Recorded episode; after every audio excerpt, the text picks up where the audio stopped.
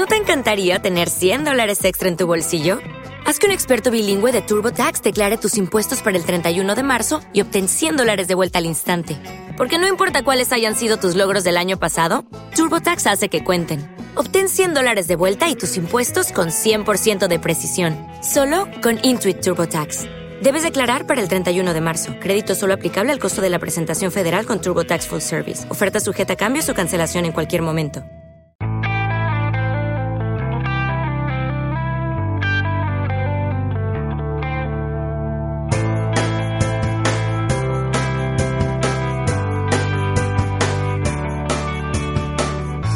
Hola a todos y bienvenidos a este espacio sonoro para que hablemos de Montessori.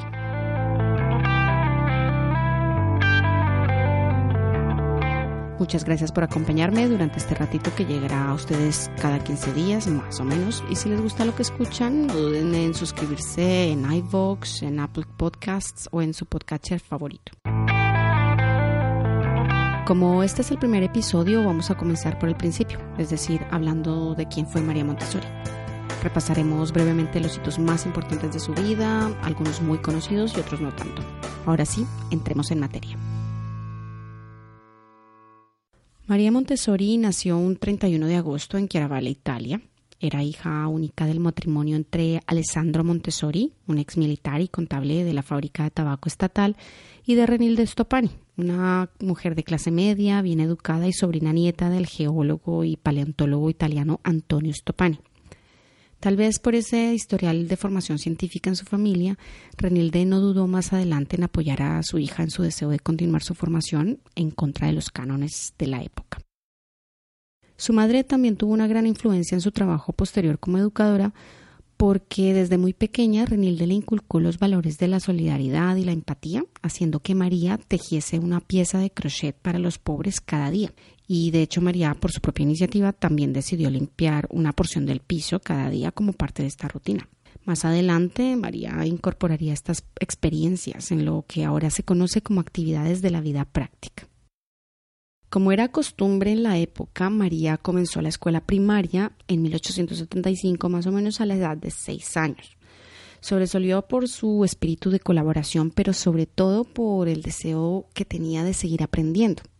Recordemos que en esa época no se alentaba a las mujeres a formarse más allá de la, de la escuela primaria, así que María tuvo que pedir permiso a sus papás para entrar a la escuela secundaria, cosa que no le hizo demasiada gracia a su padre.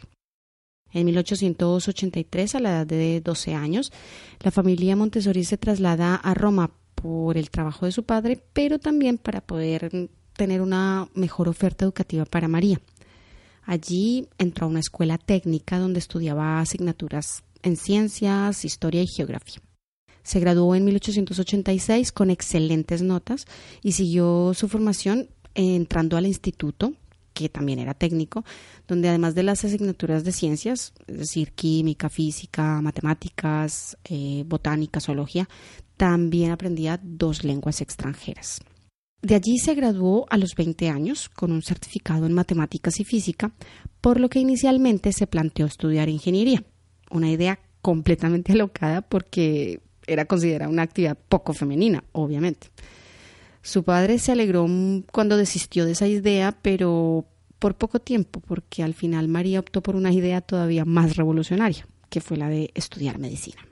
Es así como con una férrea oposición de su padre y el gran apoyo de su madre, María logró el permiso para inscribirse en la Universidad de Roma, donde, como era de esperarse, también encontró muchísima resistencia tanto de los profesores como de los alumnos.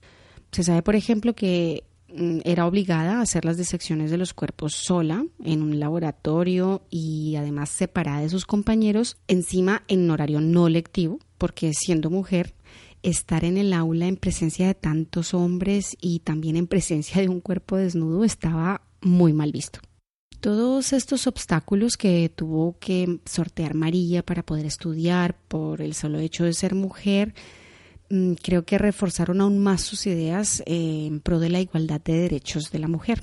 Se convirtió en una gran activista, dio conferencias y participó en muchísimos eventos feministas internacionales durante toda su vida. Tanto así que en el Congreso Internacional de Berlín en 1896 propone tal vez por primera vez la equiparación salarial entre hombres y mujeres.